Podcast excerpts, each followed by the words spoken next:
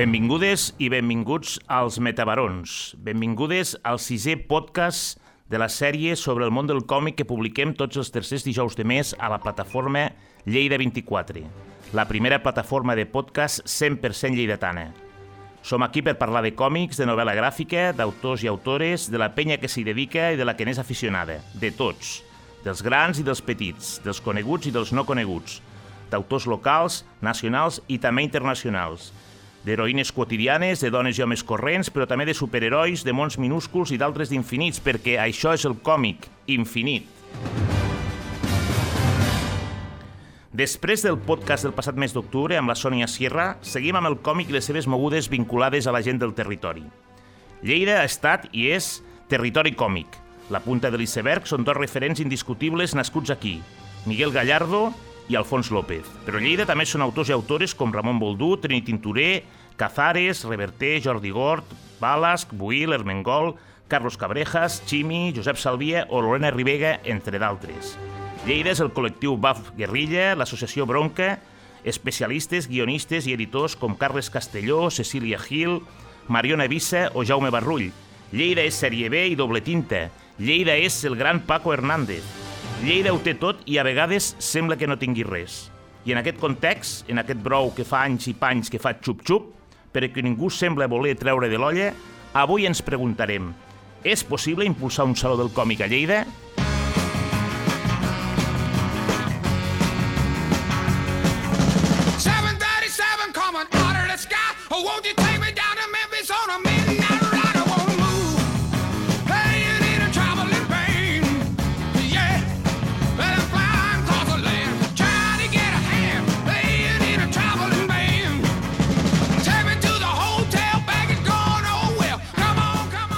Traveling Band, el cinquè disc d'estudi dels grandíssims Creedence Clearwater Revival, del disc Cosmos Factory editat l'any 1970. La història d'una banda a la carretera, memòria viva del rock and roll.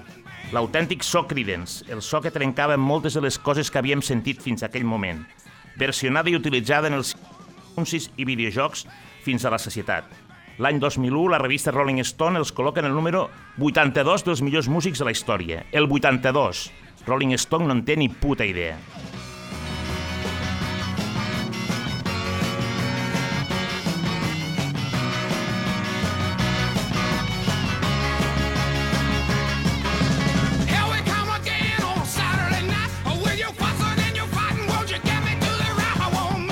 Avui hem reunit als estudis d'UAU una autèntica banda del còmic. Tonet Aguilar, aficionat al còmic i col·leccionista, molt especialment de l'univers Marvel, ànima mater d'un projecte que parlarem tot seguit, que és el projecte Comic Day Iller City.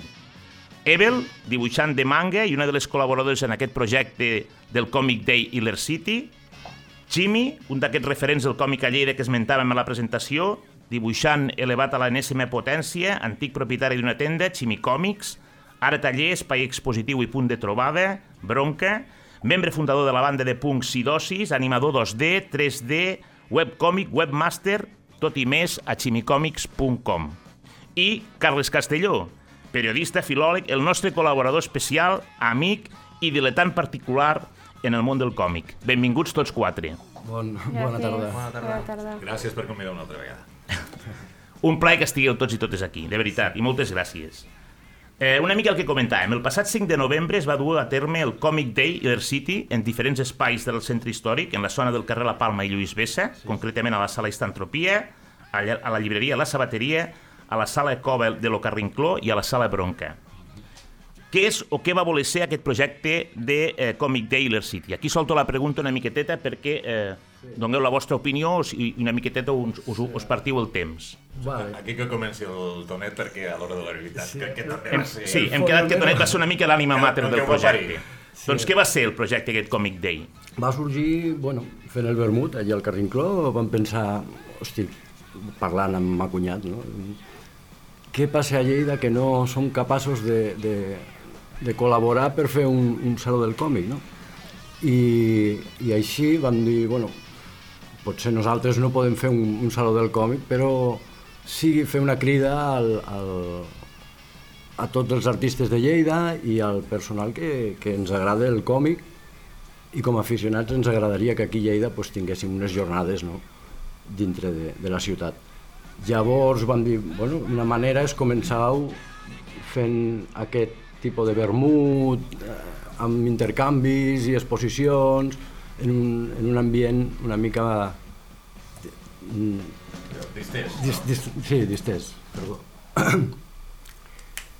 I així pues, bueno, va sorgir la, la idea de ficar-nos en contacte amb els veïns de la Bronca, amb el Ximi, amb, a l'Escola Belles Arts vam parlar amb, amb els directors amb, i bueno, ells mateixos també ens van animar no, a aquest projecte, igual que Joventut. Bueno, hem tingut molta col·laboració de, dels locals de Lluís Besa. Bueno, vam, I així va sorgir de, de fer un, un recull de Va ser una cosa bastant espontània, pel que veig, no? Sí, sí. Jo estava tan tranquil, un dia a bronca, rebo una trucada, hola, molt bona, sóc el Tonet, jo aquí, i el següent que sabia és que havia quedat dimarts següent, i dimarts següent, sense comer-lo ni beber-lo, estàvem muntant una expo a lo Carrincló i muntant unes xerrades i una taula rodona bronca. Eh, la veritat és que sí, va ser com, com un infart. Sí, sí, sí. Jo dic, Gradualment, on- perquè on després va ser el següent, és a dir, ell va rebre la trucada del, Clar. del, del Tonet i després jo vaig rebre la trucada del Ximi dient "Ep, aviam si d'alguna manera podem moure alguna cosa, no? És Si que Paco Hernández fer- m'havia dit que no. Clar. Pobre, clar. Ja ho entenc, ja ho entenc, eh? va ser una taula. I tu, Evel, vas donar un cop de mà, vas participar, perquè Sí, ells que eres dibuixant de manga. Per al meu costat va ser interessant també perquè estava tranquil·lament pujant la il- l'il·lustració de la setmana a l'Instagram i m'arriba un missatge de Ei, sabem que ets del món del còmic, sobretot de la part de manga, i estem intentant fer un dia del còmic per veure què és el que passa a Lleida i ens falta un representant d'aquest camp que sabem que ara mateix està fent un boom i estem buscant algú que, que ens sàpigui parlar, així que t'apuntes i jo, i tant, sí. Eh, aquest, divend... aquest dimarts, aquest dimarts. I les trucades totes eren del Tonet. No, eh, això va ser el meu col·laborador, que és, Ah. és, és caquejat, Eh, del Sarau Salau, que és un company que té una, asso una associació també que fan events i bueno, eh, col·laborem amb, amb institucions de bueno, síndrome de Down, Ah, val. el càncer... Sí. Llavors, bueno, va sorgir de fer això amb ell en col·laboració, no? Diu, tu que ets del món del còmic, hòstia, i dic, sí, la veritat que, que aquí costa molt, a Lleida, no sé per què, eh, les reunions, no? Sí que hi ha molta autoria, tampoc se reconeix el que, penso, el que, lo que tenim, però bueno, no sé. És... Llavors, Això demostra una mica, potser, eh, el fet de que les coses, si te les rumies molt, de vegades és difícil fer-les o, o, o, o t'atures, no? Comences a veure la muntanya massa gran i, i la baixes abans de pujar-la. Vull dir, si, si hi ha un mèrit en aquesta eh, mena de trobada, perquè és que al final tampoc va ser una cosa, crec, Donet, que estaràs d'acord amb mi, crec que vosaltres també, una cosa sense excessives pretensions, va ser més aviat eh, tirar una gota eh, de color a, a, a, a un cubell d'aigua no? i veure si allò era capaç de tenyir una mica. No? Era una mica aquesta sensació de veure fins on arriba. Potser és una miqueta això, no? la, millor, la millor demostració possible de que el moviment se demuestra andando i això va ser la, la, la possibilitat de fer una trobada amb diferent gent com a gènesi d'alguna cosa que potser pugui vindre més endavant, però en primer lloc es tractava d'això, no? de deixar eh, còmics exposats, gent fent dibuixos, fer una trobada de, de, de gent que pogués d'alguna manera eh, aportar idees, eh, presentar algun treball com el que va presentar el, el Ximi, eh, que, que hagués aparegut recentment, i tot plegat, doncs, eh, donar-li una mica de, de, de bastida, no? Sí, sí, sí. Una mica per aquí, crec. Molt, molt, molt bé, sí, sí, va ser. bueno, no, estic molt d'acord, eh? però vull dir que realment eh, això de, de, de tirar, de, de tenir, provar, trobar-se una sèrie de gent i tirar endavant un projecte que es caracteritza com a trobada em sembla bestial, però jo que sé, quan em va passar el Carles, em va passar el programa, vaig flipar bastant perquè, a veure, no, no està mal, eh? vull dir, exposició de còmics USA, Espai Mercadet, vull dir, hi havia és el, el dibuix, un, un mural improvisat, Eh? Això Ah, va ser Fu- fer a- Furiars, el, el company eh, Oriol, no em sembla el com... Xim. Furiars, Furiars. orgullós membre de Bronca i Prometea. Exacte. Pues, I després hi havia la presentació de xerrada de l'obra gràfica Ruïna, de l'associació Bronca, un taller de dibuix, el dibuix del teu personatge de còmic, un mercadet de, de còmics, la presentació de, de, de la- d'un- de l'obra de l'Evelyn Soriano, no sé, eh, Déu-n'hi-do per ser una trobada allò d'avui per demà. Potser sí. el dia que es faci realment el Saló de Còmics aquí eh, haurem de comptar amb aquesta espontaneïtat, no sé. Bueno, en fi, com ho valoreu això? El, el resultat final, tots aquestes, aquesta, aquesta jornada intensiva de tot el dia, com, com la valoreu una miqueteta? Per lo que dius de la espontaneïtat, no? de que va ser molt, en, en un plaç molt curt, perquè no volien que arribés el fred de, de Lleida, pues, la veritat que va, va vindre bastanta gent i ens, a mi me va servir per conèixer molta gent que, que, no, que no tenia ni idea de la, a la ciutat de que, de que estaven fent eh, Pro- Prometea mateix o, o vosaltres amb BAF. Bueno, Mira, jo crec que també una de les coses que, que val la pena destacar, no?, tot plegat d'això, és que amb tanta poca promoció, amb tanta poca, diguéssim, capacitat per arribar, no?, perquè és una cosa que, que, que surt amb, amb un poc marge i amb pocs mitjans per, per, per, per estendre's, no? Eh, sí, sí, sí. tot i això, va ser capaç de, de, en fi, de- de- d'aparèixer no? I, de, de trobar determinades persones i de, de, de uns certs llaços de col·laboració o, o unes certes idees de futur. Això què significa? Crec que, crec que vol dir que hi ha un substrat, que hi ha, que hi ha gent disposada a fer coses per una banda i que hi ha gent que, que treballa i que estima el mitjà del còmic i que està disposada també a, a veure fins on es pot arribar amb això, no? És, potser feia falta això. Teníem la pilota al davant i calia xutar-la, no? I a veure, a veure quin vidre trenquem. Lleida està vivint un, un procés de, de regeneració artística molt interessant. Les, les entitats de, pues, el Cercle de Belles Arts i tot això, pues, aquesta gent, per lo que sigui, s'està morint de vella. I... Per això, perquè s'està morint de vella. I estan... vull dir. eh? Sí, sí, vull dir, no, no, no hi podem fer res. Vull dir, no, no, la ciència no, no ho pot solucionar i amb els meus impostos tampoc No, apostaria. ho- no ho has que ho solucionin. però, però bueno, estan neixent pues, sí. alternatives com l'Associació d'Artistes Prometea, que ho pete i que està creixent un munt, que estan allà sota el Mercat del Pla. Eh, per la nostra banda, d'una forma més underground, doncs vam decidir muntar Bronca per poder autoeditar-nos i per poder fer difusió i anar fires i, i treure còmics de gent que no, que no troba lloc. Eh, abans pujant parlem de lo complicat que és no només que et publiquin un còmic, sinó d'editar-lo com a, com a editor també, és un mitjà molt, molt complex. I com estem vivint aquest moment, jo crec que és fàcil que catalitzin coses, coses interessants, no? I que facis una crida i que hi hagin tres pirats que responguin i, i que es fiquin mans a la feina perquè al final el còmic té un mig, és un mitjà que, que necessita de cert fanatisme de trasfons per poder funcionar. I això significa que la penya està disposada a llançar-se a la piscina, que la penya està acostumada a currar de més no? o, a, o a muntar aquestes coses. Eh, el que calen són més plataformes on, on trobar-nos, perquè de mica en mica eh, anem construint un, un puzzle cultural a Lleida que, que al final no, doncs això doncs catalitzen en esdeveniments compartits, que al final és el que interessa. Clar, i, I aquí és precisament on, on es va anar no? a l'hora de- d'afrontar perdó, el que va ser eh, la, la, la, la part final i no sé si dir-ne la part central, al final gairebé, no? Sí, el que, que és el fet de trobar-se allí uns quants, i això que deies tu, Ximi, no? És a dir, eh, gent diversa que al final també són, podríem dir, eslabons d'altres cadenes, no? Perquè poden, és a dir, hi havia representants allí de Prometea, hi havia gent a títol particular que, que són col·leccionistes o que són aficionats, hi havia gent de- d'aquell col·lectiu que deien, no? el, el, el que pertanyo al BAF, eh, estava l'Àlex Martínez, estava jo, eh, a títol particular, eh? és a dir, no, no com a representatius de res, però sí veient aviam què passa i després podent estirar aquests fils en direccions diverses i a partir d'aquí doncs, van sortir idees i van sortir coses, no? i van sortir voluntats. Partint d'aquí, eh, vol dir que una de les coses que em van semblar més enriquidores i més fins i tot màgiques va ser que va vindre molta gent de diferents camps i es va juntar amb aquest mateix punt que és que tots ens agradaven el món del còmic. O sigui, havia gent que era il·lustradora, eh, gent que és col·leccionista, com el Tonati, eh, gent que és creador de 3D, que fa utilitzar màquines 3D, eh, guionistes, va haver un munt de camps que fins i tot no, no ens coneixíem entre nosaltres, no sabíem de la nostra ex- existència fins al dia que vam fer la, La Redona Sí. al Bronca. Que de fet ens vam haver de presentar els uns als altres com Sí. si fos allò la taula d'alcohòlics anònims, eh?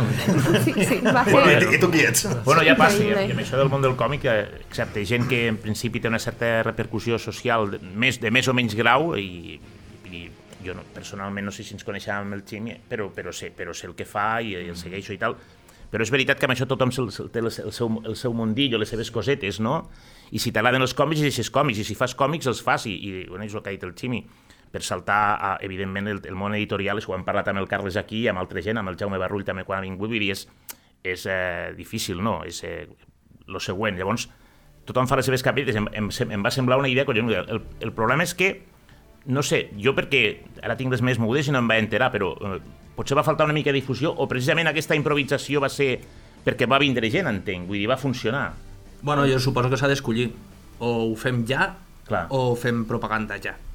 No, no hi ha, és molt complicat fer, home, si fots pasta a l'Instagram, pues ho veurà tot sí, Cristo. Sí, sí, però, però has d'escollir amb aquestes coses. I va funcionar, vull dir, pel que em dieu, va vindre gent amb el boca a boca... No Eh, tots els desitjats, perquè molta Bueno, gent que deia, primer. bueno, hosti, però jo no puc, no?, perquè que treballeu. Bueno, doncs. clar, però és el peatge que has de pagar també, no?, per aquesta immediatesa amb la que es plantegen les coses. Sí. Clar, sí. Bueno, l'any que ve podrem ficar Còmic Day 2 i la gent dirà on collons està jo el primer. No em vaig enterar d'això i serà culpa seva. Això ha passat a altres coses. Jo vaig estar quan l'animar que es començava a fer, que no el coneixia ningú, allí a, amb un despatxet de la- de l'antiga Escola de Belles Arts i després es van començar les edicions. Em va semblar una llavor fantàstica i t'asseguro que el dia que hi hagi dos sabia que existia l'1 però ja no me la perdré. Però clar, la pregunta és, era, era molt un tema de, de, de, de per la gent molt, molt propera o, o era una cosa oberta a gent que tampoc No, no, és a dir, hi ha gent que li pot agradar el còmic o no, i va a fer una, una ullada, o era el típic, el típic gueto, allò, la típica secta de còmics, de si tu no saps qui és aquest, ja no entres, com és possible que no coneguis... No, no, no, M'explico? no, Eh, Jo Va crec ser que era quasi una- lo contrari, jo, no? Exacte. Jo crec que era una mica allò que, allò que dèiem, no? És- Era el fet de tirar aquesta gota i veure fins on ets capaç de, de tenyir. I era una...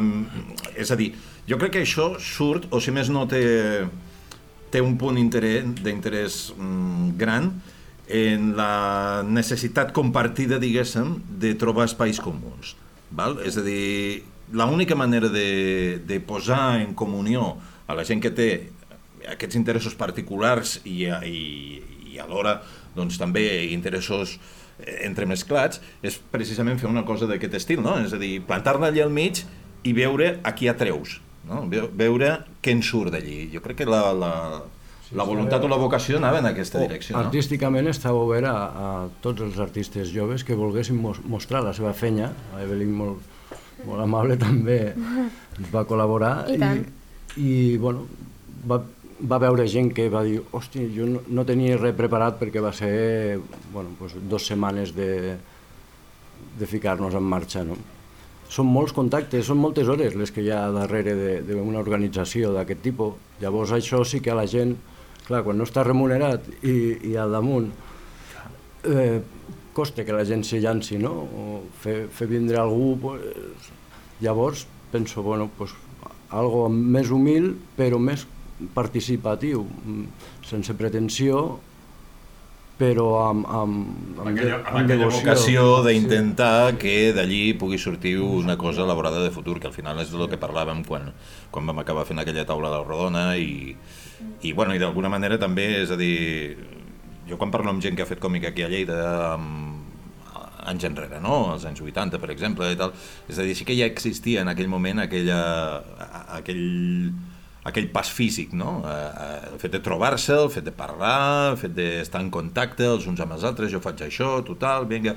I això potser ara és tret amb col·lectius que ja tenen el seu propi camí fet i marcat, com és el cas de, de, del Bronca o els del Prometea, que també fan les seves coses. Eh, la gent va una mica de manera dispersa i no, No, et no, sembla? és- Potser del que es tracta és de- d'això, no? d'aglutinar i jo Està crec que si hi ha una voluntat és aquesta. està molt bé. I a part hi ha una altra cosa que també crec que va ser eh, per mi de lo més interessant que hi va haver no? quan, quan vam fer aquella xerrada, que és que hi havia gent que ja té experiència muntant saraus. No? Gent que d'alguna manera, doncs, mira, com el Ximi o com també el, el mateix Tonet, l'Àlex Martínez, que havia estat també allí que havia fet en el seu moment també un intent amb, un, amb una petita fira que es va fer fa, no sé si 4 o 5 anys, el Fericòmic, allí a... Va ploure, va ser una llàstima. que a més va, va ser un, un estupendo. desastre perquè el clima també va, va ajudar tant com va poder, no? Ja ens aniria a veure què plogués, però bueno, en fi, doncs gent que ja té aquesta miqueta de- d'experiència i que ja sap una miqueta el terreny que trepitja, potser si ara eh, estableixen sinergies i, i es posa tothom a treballar una miqueta en la mateixa direcció i compartint doncs, això, aquest treball, aquesta experiència prèvia, tot això, se pot arribar al, al que vam estar parlant, no? a, la, a la possibilitat i sobretot a la conveniència de fer alguna cosa eh, que valgui la pena a Lleida en l'àmbit del còmic, que jo crec que des dels temps en els que es va fer eh, el set de còmic, i d'això ja em fot, Hòstia, fot molts anys. una dècada ben bona, no? I era una altra història, allò. Ja, I I era- era, una altra, exacte, era exacte, era una cosa molt més encarada al sector professional, no? És a dir, editors, autors, eh, Llibrers, distribuïtors, distribuïdors, llibreters... sí, sí. Era una altra cosa, que també tenia el seu punt de- de- d'originalitat, perquè era una cosa que no s'havia fet enlloc, i això doncs, Està va en el mapa, clar. Però més enllà d'aquí, potser ja no hi ha hagut cap altra iniciativa bastida amb, amb, amb força. No ho és aquesta, de moment. Clar que no ho és, clar que no ho és, perquè acaba de començar. Ens ha quedat clar que estem parlant d'una d'una llavor, de moment, d'un projecte Mhm. improvisat, i, i, i ho dic en positiu, no pas en negatiu. També una mica per la gent que escolti el podcast, eh, explicar una mica que la proposta Impulsem un saló del còmic a Lleida era una taula redona que, diguéssim, tancava la jornada en la qual van participar tots els nostres convidats i convidades que avui estan aquí. I més gent. però entenc que la taula redona anunciada com a tal, vosaltres éreu una mica els que, els que diguéssim, iniciàveu pel que, almenys, almenys així sortia el cartell, una mica el, el debat o la proposta, no? Eh, pels que no hi érem, eh, fem-nos 5 cèntims, tenim una estoneta per parlar d'això, eh, què es va dir, alguna conclusió determinada, eh, cap a on va tirar, i sobretot, es veu, és factible, ja no dic a, a curt termini, ni a, però potser sí a mig termini, que això desenvolupar... Perquè jo recordo sobretot converses amb, amb altra gent i sobretot amb l'Alfons López, que té una relació no només vull dir, professional i personal, que és una cosa que sempre... Clar, no deixa de ser un d'aquests autors que ha voltat mig món, que, però que és una cosa com a recurrent i diu a Lleida no és possible, s'ha intentat, havia referències que hem fet ara, però com ho veieu? Allò una mica resum de la taula, conclusions i si veieu factible, ho, ho llanço aquí. I si veieu factible que Lleida acabi acollint un saló del còmic. A Lleida la, la moguda és que l'administració no recolze. I no recolze, mai ha recolzat, només cal veure com ha acabat lo de la casa del dibuix. amb, amb, És un acudit, la casa del dibuix és un acudit. ha acabat amb l'exili de Paco Armengol. Això no, no li perdonarem mai al, a l'Ajuntament de Lleida. És- és ha una- acabat, però, però va començar. Bueno, home, la van inaugurar i la van tancar. La va inaugurar, els van passar el marrón a la gent de l'Escola de Belles Arts, vull dir, perquè no sabien què fer-ne, i després, eh, bueno, ja allò es va morir, perquè evidentment ja no donava. Sí, sí, és molt fort, és un tema en si mateix. I, eh? sí, i bueno, i és el, el, el recolzament de l'Ajuntament és, és nul, sempre ha estat nul. Bueno, doncs us fiquem unes taules o us fem els cartells o el que sigui, però mai hi ha hagut interès per la part de la ciutat com a entitat d'autogovern eh, de muntar un saló del còmic a, a Lleida i em penso que ni ganes. Aleshores, la, la meva opinió és que això s'ha de muntar des de- des d'entitats de, i estructures que, que tenim, crear-ne de, de noves i, i muntar algo des de, des de les nostres pròpies possibilitats, no? que són... Pues... S'ha de muntar des de dins. Exacte. S'ha de muntar, perdona? Des de dins. Ah, des de dins. Fem-ho, fer-ho una mica entre nosaltres, no? O sigui, fer pinya, però fer-ho bé, en el sentit d'agafar cadascú els recursos que tenim i poder combinar-los de forma que resulti eh, factible. També, no només eh, en cas de la part artística, de la part de ficar pues, eh, lo que seria el producte, sinó el que ve darrere, eh, el muntatge, mm, mm, com apilar-se en tot, no només en una zona. O sigui que cadascú pugui aportar a totes les parts que, parts que són importants de fer un còmic com a tal. I, I és trist, però aquesta és, jo crec, la primera de les conclusions a les que vam arribar. O, bueno, no és, que, no és que arribéssim amb aquesta conclusió, és que crec que ja la portàvem de casa. Par partíem d'aquí, la conclusió Sí. final va ser que havíem de fer un grup de WhatsApp. La de, la de coses... Tampoc és que sigui la gran conclusió. Eh? A veure, Això serà, el, això serà el titular que posarem a, a, Però te diré una cosa, la de coses que han sortit dels grups de WhatsApp, menys menys els de les ampes de les escoles, tota la resta és, és, és factible. això dona per llibre propi. El Sí. però, Tenim que reunir-nos de nou, no? Sí. Amb, amb, al final del que es va parlar també va ser això, és a dir, aquesta necessitat de fer-ho des de la iniciativa particular o des de la iniciativa privada, si ho vols dir, de les associacions, eh, i dimensionar-nos, és a dir, saber què és el que som, qui, qui som i on es pot arribar, perquè sí que és veritat que hi havia voluntats, però dintre d'aquestes voluntats és necessari veure qui és capaç de tirar del carro, de quina manera ens eh, s'organitza la qüestió, de, fins i tot amb algo tan elemental com fer-ho des de la legalitat, no? des d'una societat o una associació eh, formalitzada com a tal, qui participa, eh, repartir rols no? de cadascú el que, pot, lo que pot aportar dintre de la de aquesta associació no? I de, també- aquesta cooperació clar, entre i també format, For- de, sí. de, de, de què es pot fer com a format aquí a Lleida, perquè un pensa Saló del Còmic, no? Saló del Còmic et ve al cap pues, el Saló del Manga, o et ve al cap el, el Saló del Còmic de Barcelona, o el de València, i dius, no, no, anem, no anem per aquí, eh, eh, ha de ser una altra cosa. Quina cosa? Bueno, pues això és el que s'ha de sotmetre a debat. Bueno, a Barcelona no sé si encara es fa el graf, però existia un saló més de l'autor. El graf, i anem... Just ahir vam demanar taula per l'any vinent, des d'Europa. Vull dir que no només...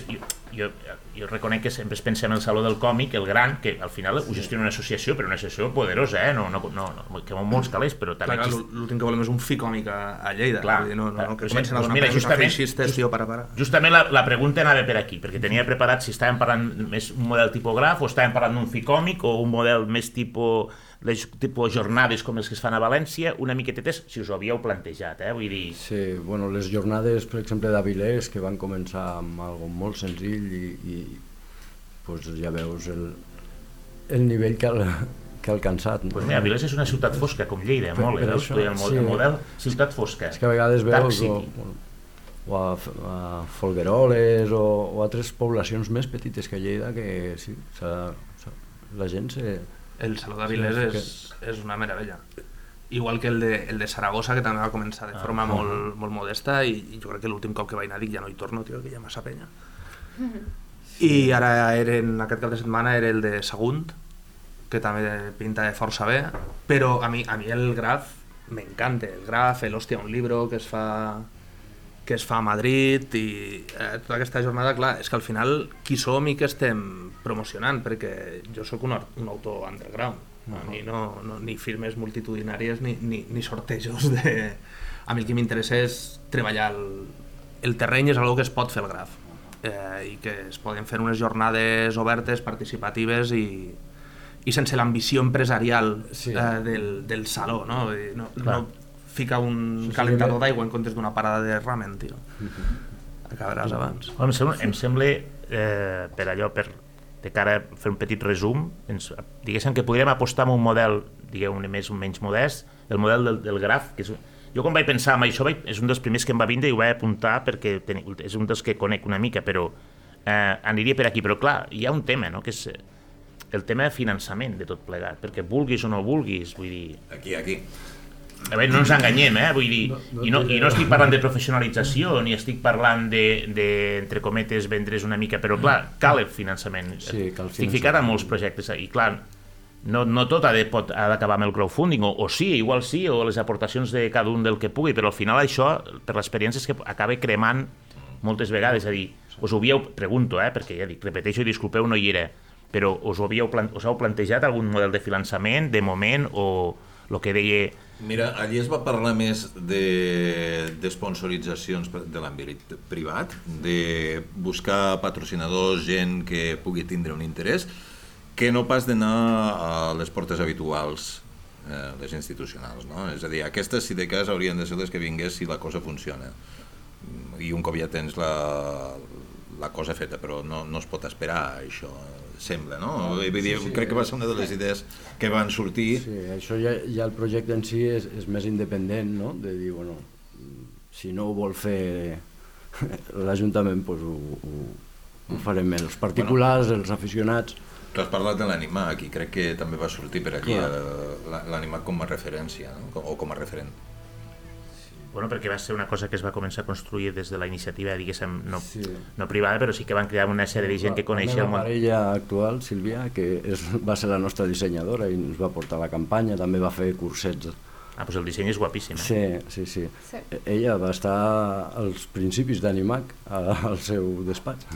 pues, vull dir, el que passa és que, clar, com que Lleida és una ciutat que no té política cultural, no la té, no existeix, no, no, hi, ha, no hi ha un projecte de ciutat a nivell de cultures, es va, jo diria que es va improvisant, però bueno, i ho sé, entre altres coses perquè sóc treballador de la regidoria de cultura, um, clar, aquí l'opció és fas alguna des de la iniciativa i funciona i després hi ha una certa vampirització per part de la institució, que això també és un problema, o eh, parteixes de zero i apostes per presentar un projecte seriós a la institució i fer-ne un cert ressò, és a dir, que si la institució el rebutge, això també suposi o tingui unes conseqüències, no sé si m'explico. Però tampoc sé si és això el que us interessa. A mi em fa molta mandra això, eh? Clar, per això, per això deia. Jo els dijous per la tarda em fico aquí a Ricard Vinyes i foto pal a les velles i ho foto tot en una capsa. I tot això és pel saló del... tot això és pel saló del còmic, o sigui, no us amoïneu. Home, és difícil, eh? Trobar finançament per, per un tema així. Bueno, el finançament és una cosa que eh, eh, s'haurà de fer, però quan dèiem allò de dimensionar una mica, que és una paraula molt, molt, molt, així, molt bonica, es tracta de, de saber exactament eh, quines són les coses que es poden fer i a partir d'aquí veure quin preu tenen. És a dir, jo crec que després d'aquella primera trobada s'està no? en aquesta fase de, de pensar, de, després de pensar, debatre i després plantejar no? I, i veure què costa això la cosa està molt embrionària, és evident, i ha, i ha de ser així, no? Perquè és que al final d'això sí. en fa una setmana o dues, però el, el que té d'il·lusionant és el fet de, de veure que hi ha la possibilitat i, i les ganes, que no estàs sol allí predicant al desert, sinó que hi ha les ganes i la gent. bueno, són dos pilars, eh? són, són dos patas pa un banco. A veure què... No, no, això és superimportant perquè per molta il·lusió que hi fiquis, si, si fas una crida ni que sigui com en el vostre cas que va entendre més així el boca a boca i els contactes i la gent no respon i doncs al final també Però interessa, bé el que perquè interessa. van sortir molts noms d'autors de Lleida, per exemple. Van sortir molts noms de, de gent que té vinculació, que té estima pel còmic i que d'alguna manera pues, també podria aportar coses, encara que fos eh, taules, encara que fos el dinar pels autors, encara que sigui pues, portar, portar gent i que, caram, que, que, que s'hi poguessin posar. Noms d'espais particulars, eh? no, no, no anem a parlar també de- d'espais públics que, que es podrien fer servir, però fins i tot espais particulars que podrien servir per fer trobades i que podrien servir per fer coses. No? home? Bueno, els espais, els, els espais en els que es van moure són uns espais que estan bé. Vull dir, a veure, també en aquella zona s'ha creat una mena de, de xup-xup, no? Hi ha, hosti, hi ha, hi ha, hi ha una sèrie de gent, hi ha uns locals, hi ha gent que està treballant, vull dir, no sé. Eh, és, és, és un primer començament, em, va sembla, em sembla que fins i tot, no, ja dic, no només el disseny i la proposta, sinó també la ubicació en si, també em sembla una ubicació molt encertada, sí. vist a posteriori, eh, i enterament, com he dit, eh, també després del que va passar. Però, no sé, sembla, sembla que hi ha un petit futur en aquest sentit. Sí, bueno, Sí. sí. nosaltres estem concentrats al, al casc antic perquè es, ens està funcionant molt bé. Vull dir, com a base d'operacions, estàs al, al vell mig de Lleida, eh, tens Prometeu una mica més en van, s'estan obrint projectes, l'Escola de Belles Arts, hi ha joventut, hi ha pues, estudis de tatuatges Sí, sí, està, està funcionant, no? i gent molt interessant al carrer, que també està bé. És important. Contem amb, Per aquest- amb la gent. Per, per aquest camí també el món del còmic ara mateix és com una part important de l'entreteniment. No només Marvel i el còmic americà, que és el que és més gran o ha sigut més gran tota la vida, sinó que ara mateix estan creixent eh, altres parts i altres potències, no? Per exemple, el manga ara mateix eh, s'està fent interessant. Me fa gràcia perquè abans, pues, temps enrere, eh, els que veien Marvel i això eren com els friquis, no? I ara eh, la normal és que veguis Marvel, veguis i tot, i els friquis som els que ens agrada l'anime i el manga, i això llavors és molt divertit.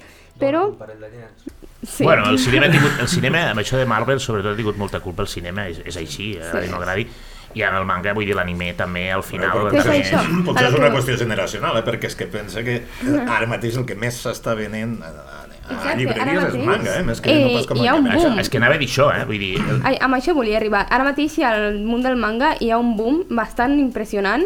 Està venint autors, autors que portaven tallant per vindre des de fa temps aquí a Espanya, o sigui, no els, no els volien per temes o per el que fossin, i ara estan venint perquè la gent els demana. O sigui, jo crec que per part de que si vindrà gent o si tot el que portem fent i la feina que ens costi arribar-hi servirà per algo, servirà perquè públic en tenim. I a Lleida n'hi ha, sembla que no n'hi hagi, però, però n'hi ha. Mm. O sigui, A més, Digues, digues. no, a més editorials eh, que aposten abans eh, pel manga, podies comprar manga a Planeta o a Norma, i ja està, o a Glenat. Eh, I actualment hi ha editorials com Milky Way o, o Fandogamia que estan apostant pel manga d'autor, que no és la mega sèrie de la Shonen Jump, que no és el One Piece o el Bola de Drac de rigor, que és pues, mi experiencia lesbiana con la soledad, i, i van, van a tope, estan portant productes de, de boníssima qualitat que són molt útils per convèncer a gent que renegue de, de lo mateix que renegue la gent que, que pot renegar dels superherois, no? que és del el producte aquest que tenim i que és així i que està acotat en aquests nivells, doncs no, hi ha, hi ha més coses, hi ha més còmic americà que el que es publica a les grans editorials, hi ha més manga que el que es publica a la Shonen Jump, i tot això ajuda també, vull dir, al final és el- el- l'underground patejant per sortir fins que deixa de ser underground i aleshores doncs, alguns tornem un altre cop a la cova És el, i- és el Sísif que torna a baixar la pedra Sí. i torna a pujar perquè en realitat el que en plen- te cometes sembla que agradi l'underground, però bueno, jo crec que hi ha públic, jo crec que hi ha públic per a tot, i és, i és veritat, perquè ens agrada el còmic americà i a vegades ho hem parlat amb el Carles, que hi ha, hi, ha, hi ha vida més enllà, evidentment, del Marvel, això és, és evident, però ja no, ja no només entrar dins l'underground, sinó fins i tot dins el còmic comercial, que no sigui Marvel, hi ha autèntiques obres mestres i hi ha gent que ha treballat moltíssim. Bueno, i el que dèiem, no? també una mica qüestió generacional, és a dir, la gent que som generació més marvelita, diguem d'alguna manera, eren vistos com els, ah, els bitxos raros pels que venien de Cimoc i els que venien de, Sí. del còmic més, diguem-ne, més blueberry, més de, de, de, del còmic europeu de, dels anys 60-70, i ara pues, és aquesta nova generació perquè ja no és només el còmic que, manga o el manga que ve de Japó, és el manga fet aquí. Val? I, i això tant, i tant. significa que ja, que ja ha fet llavor, això ja, ja ha quallat. I això ha sigut en molts pocs anys, perquè fins i tot eh, quan jo encara estava estudiant a l'institut, encara els que ens agradaven el manga, el manga i l'anime érem els rarets, no?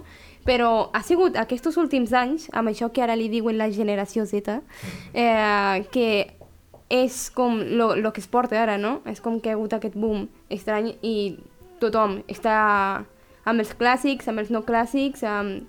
fins i tot per fi s'ha tret aquesta cosa de que el manga és, és o shonen o infantil, no? Per fi la gent comença a saber que hi ha diferents tipus de gèneres, com a qualsevol altre tipus de, de còmic també, però no sé, sempre hi, hi ha com... és com tot un món, no? I precisament aquesta és una de les idees perfilades també, eh? és a dir, quan, quan es va fer aquella taula rodona i se'n parlava no? de, de, de què es volia fer, eh, convivien sense problemes les dues idees. No era allò de dir, és que farem un saló del còmic i quan parles de còmic parlaves de còmic americà o parlaves de còmic d'autors d'aquí.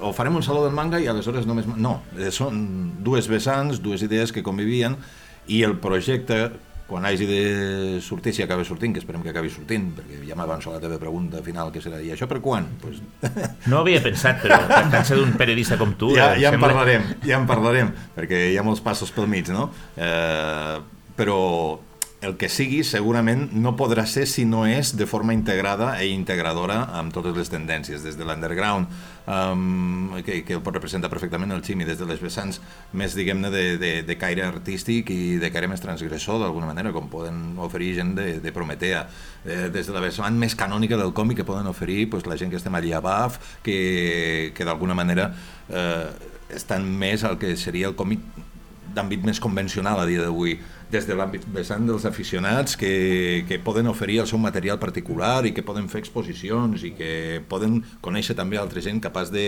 de, de fer el mateix, des dels autors que, que poden vindre de fora perquè tenen aquestes relacions, que tenen aquests vincles amb els d'aquí.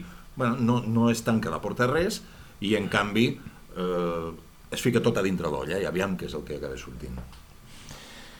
Hem d'anar acabant, de fet hem d'acabar, perquè això en principi... és Doncs no vull estar- acabar jo, eh, que acabi. No, no, això anava a dir. M'ha semblat, m'ha semblat un colofó fantàstic, sobretot amb, jo crec que, que eh, el projecte és possible i queda clar que s'ha de veure de quina manera, però ja ho repeteixo, ho he dit com a 10.000 vegades la paraula, però m'agrada. I, la llavor hi és, i això us diria, si voleu afegir alguna més, perquè jo crec que tenim clar que el projecte pot continuar i que hi haurà un còmic Day 2, sembla. Sí, a nosaltres ja en Instantropia, parlant amb la sabateria, ja vam parlar de que Sant Jordi era una, una cita també bastant important en la que també volíem fer algo com més així, pues, independent i underground. Algo semblant a, al còmic day aquest, suposo que ja podrem afegir més exposicions, més espais, perquè a última hora també se van afegir alguns altres espais del, del carrer.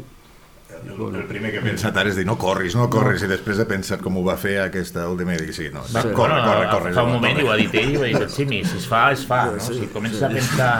Sí, jo estava, jo estava pensant en Sant Jordi, sí. Pilla, pillem, que Sí, estarem bo- clar, signant per un estarà- cantó, presentant per un altre, intentant fer socis per un altre. Bueno, bueno el format, el format de, de Inner City del Comic Day és això, no? Al principi és, és el Comic Day. Jo suposo que el, el que ha de sortir d'aquí és aquesta reunió d'associacions i col·laboració per, per aquest projecte Saló Jornades. Sí. Bueno, I molaria que si hi ha algú interessat o interessada o interessada en, en participar en això, dir- dir-li com, com ficar-se en contacte amb tu. Bueno, Jo ja, ja et dic que amb, la, amb, amb el que pugui aportar eh, pel dos compteu amb mi, vull dir que pel que sigui, a nivell de gestió, el que, el que, el que faci falta, vull dir, ja, ja us ho dic ara, i com jo, altra gent, seguríssim.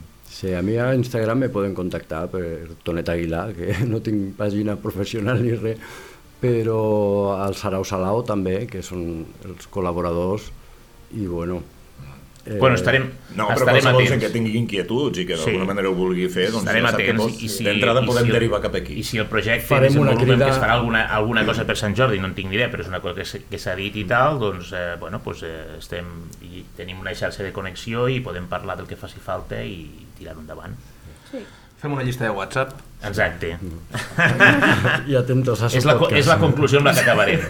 Pel, per la segona, pel, pel Còmic Day 2 farem una llista de WhatsApp.